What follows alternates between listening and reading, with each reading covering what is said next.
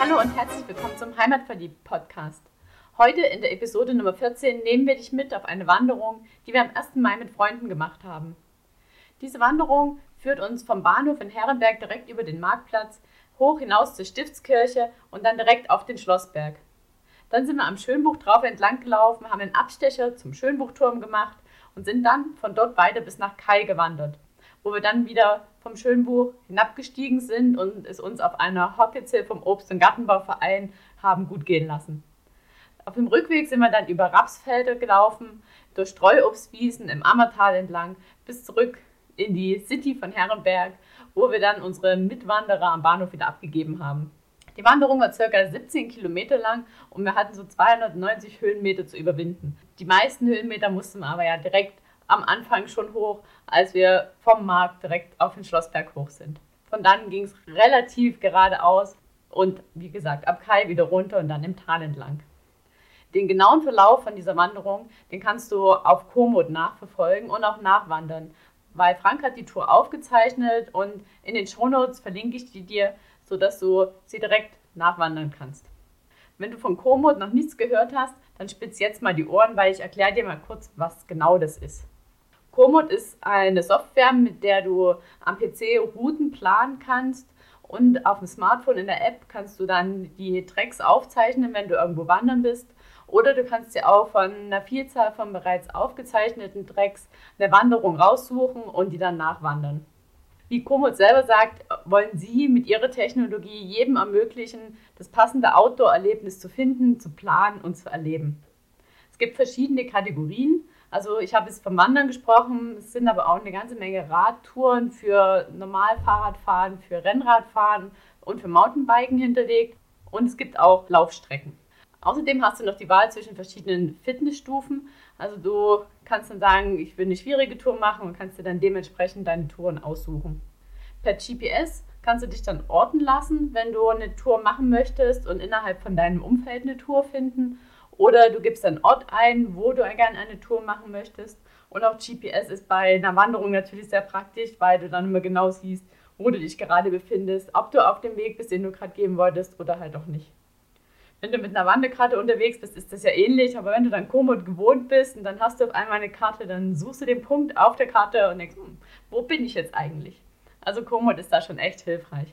Zu jeder Wanderung, die du nachwanderst, bekommst du auch ein Höhenprofil angezeigt. Also weißt genau, wann geht es bergauf, wann geht es bergab, wie solltest du dann deine Kräfte einteilen, wie ist der Weg beschaffen, also wo geht es schön über den Waldweg oder wo geht es an der Straße entlang. Und je nachdem, wie die Tour aufgezeichnet wurde, kannst du auch sehen, wo es Highlights gibt, wo du mal abbiegen kannst, wo es was zum Essen gibt, wo es was anzuschauen gibt. Zu unserer Tour haben wir, wie gesagt, auch einen Track aufgezeichnet, aber da keine Highlights hinterlegt, weil dafür machen wir jetzt diese Podcast-Episode. Also lassen wir gemeinsam starten. Wir haben uns am Bahnhof in Herrenberg getroffen. Da fährt die Regionalbahn hin oder auch die S1 von Stuttgart.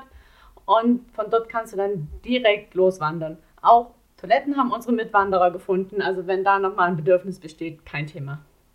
Wir sind dann auf direktem Weg zum Marktplatz gelaufen, haben uns dort die Fachwerkhäuser angeguckt und für einen Nicht-Herrenberger ist das immer wieder ein Erlebnis und auch für uns selber.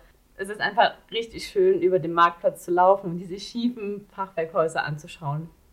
Direkt neben dem Rathaus gehen Treppen nach oben und man kommt dann dort zur Stiftskirche in der Stiftskirche ist ein bekanntes Glockenmuseum, was verschiedene variierende Öffnungszeiten hat. Also wenn du da mal reingehen möchtest, es soll sehr sehenswert sein. Wir werden das auch mal noch machen. Aber schau da vorher auf der Website von Herrenberg nach, dass du auch dort bist, wenn es geöffnet hat. Da gibt es übrigens auch Touren. Also ja, schau da einfach mal nach. Von der Stiftskirche aus gehen dann Treppen weiter nach oben auf den Schlossberg. Auf dem Schlossberg stand früher eine Burg, nämlich die Burg vom Pfalzgrafen Rudolf II. von Tübingen der übrigens auch der Gründer der Stadt Herrenberg ist. 1228 wurde die Burg beurkundet, doch 1807 zur Baumaterialgewinnung wieder abgetragen.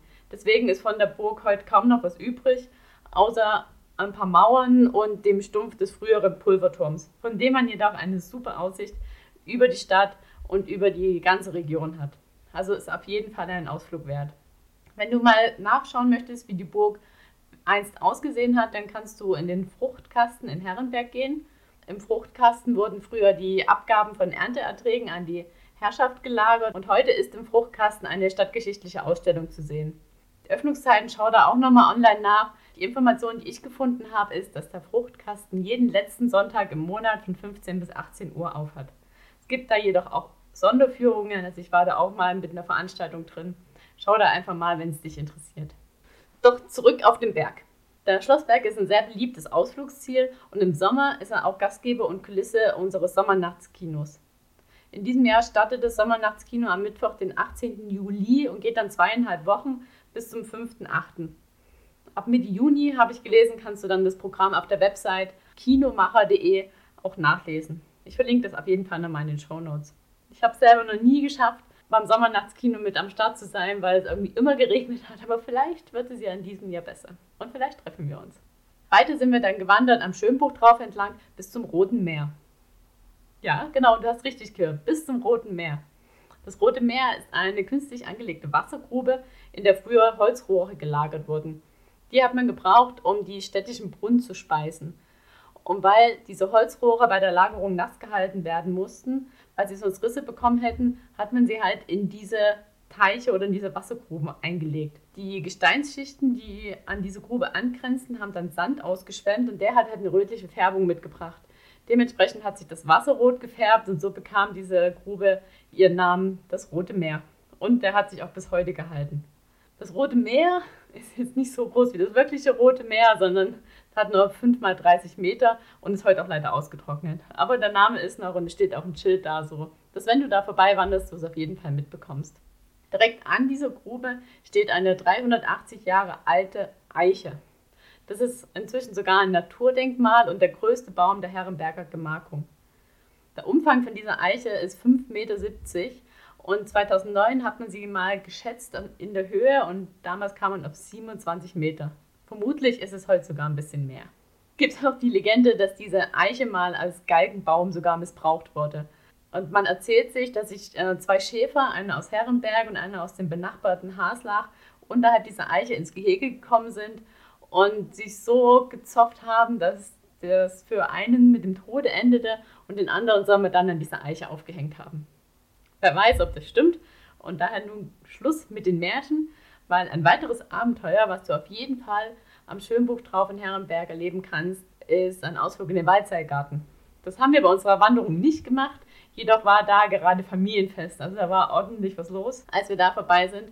Und wenn du mal Lust hast, in den Bäumen des Schönbuchs zu klettern, dann schau mal bei waldseilgarten-herrenberg.de vorbei und dann kannst du auch da mal dich in die Höhe begeben. Kurz nach dem Waldseilgarten kommst du dann auch schon am Naturfreundehaus vorbei. Wenn du da also schon einkehren möchtest, hast du da dann die Möglichkeit. Das nächste Highlight direkt beim Naturfreundehaus ist, wie du vielleicht weißt, wenn du die Episode 12 angehört hast, der Schönbuchturm. Zum Schönbuchturm sind wir natürlich auch hoch und haben mit unseren Wanderern die Baustelle aus der Ferne begutachtet und sind dann weiter wieder hinab auf dem noch nicht ganz fertig angelegten Weg und sind entlang vom Waldfriedhof auf dem HW5 im Schönbuch drauf entlang weitergewandert. Der HB5 ist übrigens einer von zehn Hauptwanderwegen, die durch den Schwäbischen Albverein angelegt wurden und gepflegt werden. Der HB5 ist 307 Kilometer lang und geht von Pforzheim bis zum Schwarzen Grat bei Isny.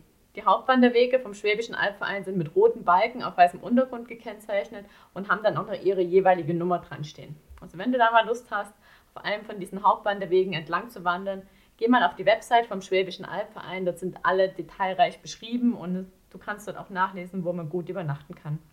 Weiter durch den Schönbuch ging es dann bis oberhalb von Mönchberg, auch ein Ortsteil von Herrenberg, wo wir dann den Schönbuch verlassen haben und hinabgestiegen sind.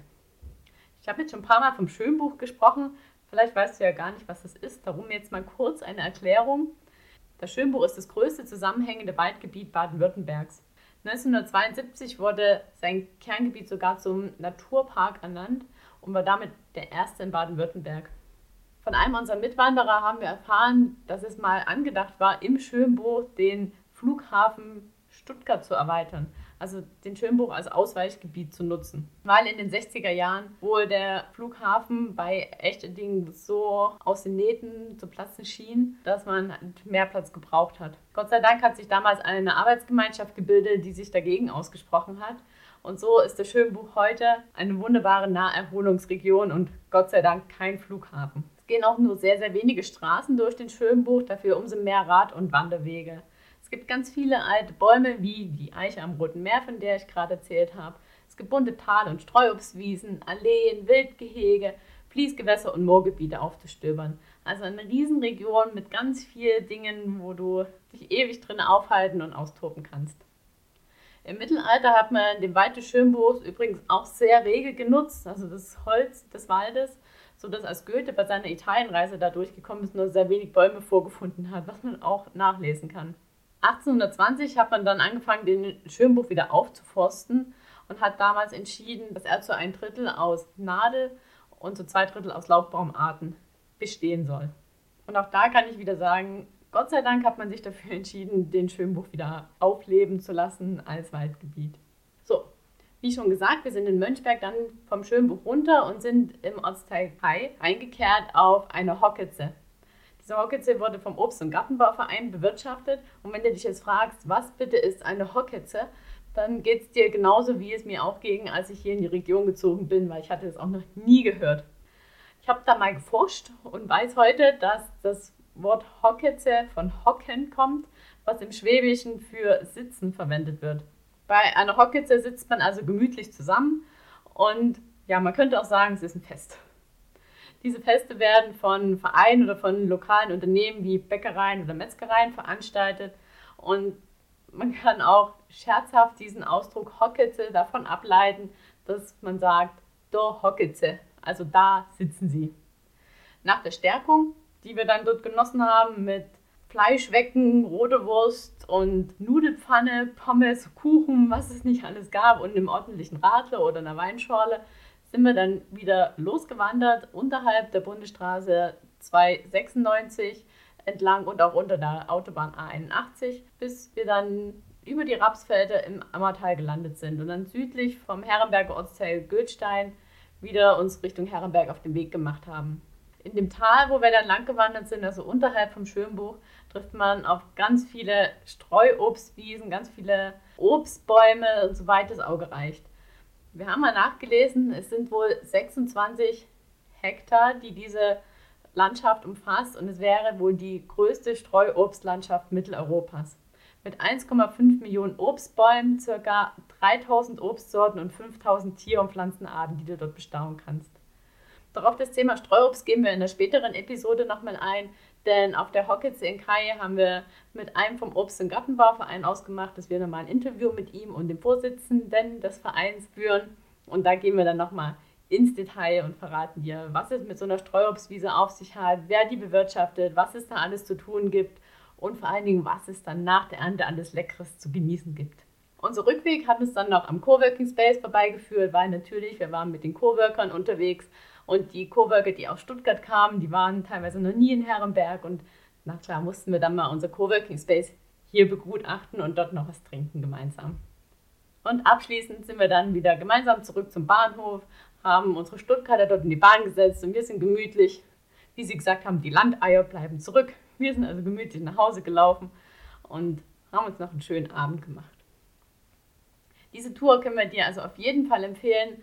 Es sind 17 Kilometer, die am Anfang ganz sportlich sind. Also an einem kühlen Tag ist man dann in den ersten Kilometern noch gleich auf Betriebstemperatur. Doch dann ist es echt eine wunderschöne, entspannte Wanderung, die du mal an einem Sonntag oder wann auch immer machen kannst. Und wenn du jetzt Lust hast, diese Wanderung mal auszuprobieren und mal Como zu nutzen, dann schreib uns am besten eine E-Mail, weil das Beste ist, dass du das Kartenmaterial für die Region, wo du gerne unterwegs sein möchtest, also in unserem Fall in die Schönbuchregion, herunterlädst und du kannst, soweit ich weiß, dir bei deiner Anmeldung eine Region kostenfrei herunterladen, aber jede weitere musst du bezahlen.